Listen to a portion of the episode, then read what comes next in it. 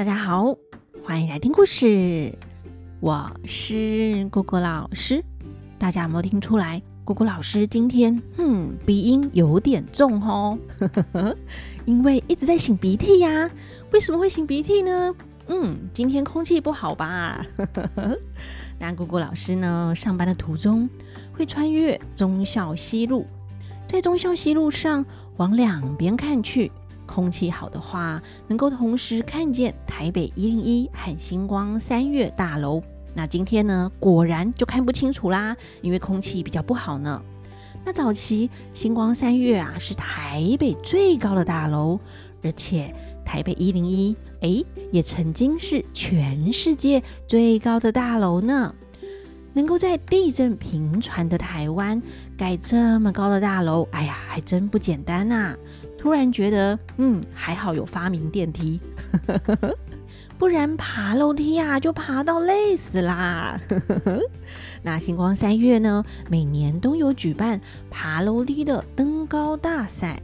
果果老师啊，知道自己是个手脚无力的，从来没有参加过，就看看电视就好啦。好哦，那我们就赶紧来讲今天的《封神榜》。那今天要讲的是从黑虎相助。上礼拜我们讲到，那姜子牙与文王起兵攻重城，对上的是从侯虎的儿子从应彪。两次交手啊，都是姜子牙这边获胜。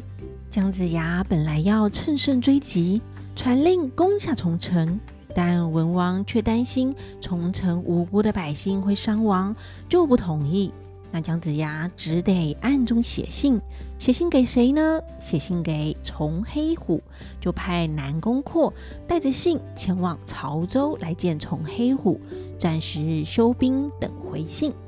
那南宫阔很快的就快马加鞭呐、驾驾驾驾驾驾前往潮州而去，马不停蹄的赶路，不到一天就来到了潮州馆驿，稍作休息后，隔天就到崇黑虎府下书。下书呢，就是投递书信哦。从黑虎啊，正在府内坐，家将禀报：千岁，有西岐派来的南宫阔来下书。从黑虎听到是西岐的官将，就笑容满面，迎南宫阔到殿内，彼此行礼后坐下。从黑虎说：“将军今天到我们这里是有什么事呢？”南宫阔说：“我主公文王，丞相姜子牙有封书信，派末将送来。”南宫阔说完，就取来书信递给崇黑虎。崇黑虎马上就打开来看，原来这是一封说服崇黑虎的信。首先，先讲身为臣子的义务，应当啊尽力辅佐君王，让老百姓都能够安居乐业。那话锋一转，又说：但是现在却有不忠不义之人，把持朝廷，蛊惑天子，假传天子的命令，压榨虐待人民。人神共愤，这个人是谁呢？就是你哥从侯虎啦。那接着啊，姜子牙又说，他现在为了纣王要来清除奸臣，除暴安良，要讨伐从侯虎，希望他能够大义灭亲，抓住崇侯虎，才能够和他哥有所区别，不然天下人都会以为他和崇侯虎是一挂的。都是啊，那不忠不义之人呢。最后，姜子牙再补一句，他知道崇黑虎是个明辨是非的人，还请他给个承诺，有他相助也是百姓之福啊。大家有没有发现，这个姜子牙嘿也是蛮会说话的哎，巧妙的说他们为了纣王，但崇侯虎为什么会压榨人民呢？很多时候也只是为了执行纣王的命令而已呀、例如建露台，那这崇黑虎有被说服吗？嗯，我们听下去。崇黑虎看了看书信，反复啊看了三五遍，点头心想：哎，我看子牙的话也是有理。我宁可得罪祖宗，怎么肯得罪天下人，被万世人民唾弃呢？宁可到地府去向父母道歉，还有机会为我们崇家留下一脉，不至于灭绝整个宗族啊！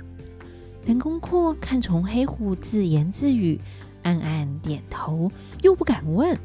过了一会儿，只见从黑虎说：“南将军，我末将谨领丞相教导，不必写回信了，请将军先回去。”替我向文王、丞相拜谢，没什么要回信的，只是要把家兄押送辕门请罪罢了。说完，就命人安排筵席款待南宫阔。隔天，南宫阔就向崇黑虎告辞离开了。这一边，崇黑虎吩咐副将高定、沈刚点三千飞虎兵，即日前往崇城。又命儿子从应阮守潮州。那崇黑虎啊，一路行兵，都不说话，急急行军，一天就到了崇城。有探马报向崇英彪传报消息。那崇英彪知道是叔叔来了，领众将领出城来迎接崇黑虎。那崇英彪在马背上行礼说：“侄子穿着盔甲，不能行全礼。”还请叔叔见谅。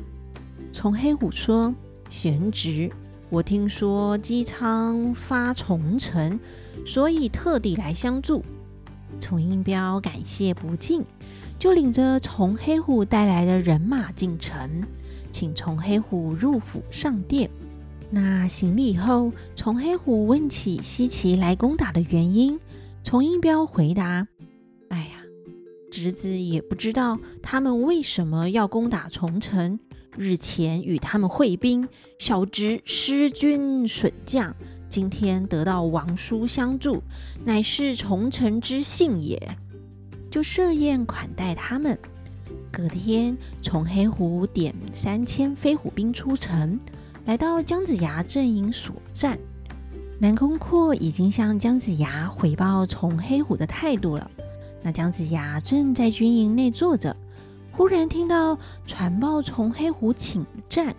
姜子牙命令南宫阔出阵迎敌。南宫阔来到阵前，看见从黑虎一身军装，威风凛凛，是什么模样呢？九云关真威武，黄金甲霞光土，大红袍上线团龙，乐甲龙神传九股。爆花囊内插狼牙，龙角弯弓四尺五。坐下火眼金睛兽，鞍上横托两柄斧。曹州威震列诸侯，封神南岳从侯虎。哇，这个从侯虎有一只火眼金睛兽哦，果然威风呢。这从黑虎啊，脸黑的像是烧焦的锅底，还有一把红色的络腮胡。两道黄眉，大眼睛睛圆凸，来到军前，大声的叫着：“无缘无故侵犯疆界，就算你们再怎么猖狂，也不是王者的兵团呐！”南宫阔说：“从黑虎怎么不说你兄长恶贯天下，陷害忠良，残虐百姓？古人说得好，乱臣贼子，人人得而诛之。”就是啊，消灭坏人，人人有责啦。那南宫阔说完，举刀来砍。从黑虎手中斧急驾相迎，兽马相交，斧刀并起，大战了二十回合。从黑虎暗中对南宫阔说：“末将只打这一阵，只等把吴兄押到行营，再来相见。将军下阵去吧。”南宫阔说。领军侯之命，随后啊，虚晃一刀，拨马就走，大叫着：“从黑虎，我打不过你，别来赶我。”从黑虎也不来追赶，就收兵回营。话说，从英彪在城上敌楼观战，见南宫阔败走，从黑虎也不追赶，忙下城迎着从黑虎说：“叔父今天会兵。”为何不放神鹰来抓拿南宫阔呢？从黑虎说：“贤侄，你呀还年幼，不懂打仗。你没听闻那姜子牙乃是昆仑山上之客，我用这个法术，他必定能识破，不就可惜了？先胜了他，再来做打算吧。两个人就一起回府，上殿坐下，共同商议退兵的对策。虫黑虎说：“你写一封奏折，派官差往朝歌见天子。我呢，写信请你父亲来，共同来设计破敌，就能够抓拿文王，大事可定。”崇英彪就听虫黑虎的话，派官差连同书信送往朝歌。这使命官一路不停，过了黄河、孟津，直往朝歌来。那一天进城，先来见崇侯虎。两边的人向崇侯虎报告：“千岁，家将孙荣到啦！”崇侯虎就命他进来。崇侯虎问。你来有什么话说？孙荣就把崇黑虎的信呈上。虫黑虎打开一看，是弟弟写来的求助信，说是姬昌和姜子牙指控崇侯虎作恶多端，起兵攻打崇城，提到崇应彪出战，损兵折将，他前来相助。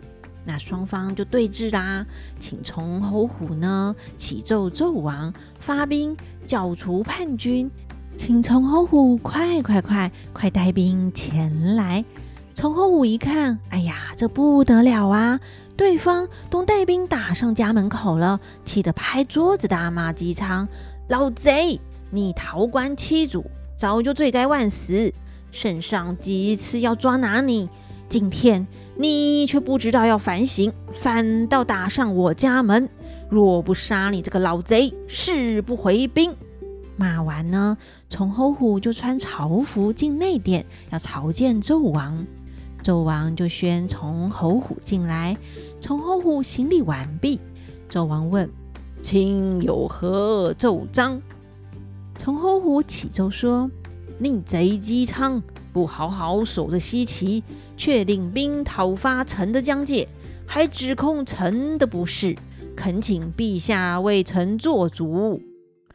纣王说：“啊，这个姬昌啊，本来就有大罪，逃官辜负孤，怎么还胆敢凌虐大臣，真是可恨呐！请先回封地去，朕再来点将提兵。”助你一起剿除叛贼。虫侯虎领旨，先回去虫城。那虫侯虎啊，就领了人马三千，离开了朝歌，一路往虫城而来。那么，到底这崇侯虎赶回重城后，又会发生什么事呢？欲知后事如何，且听下回分解。那我们就下回分解喽。拜拜。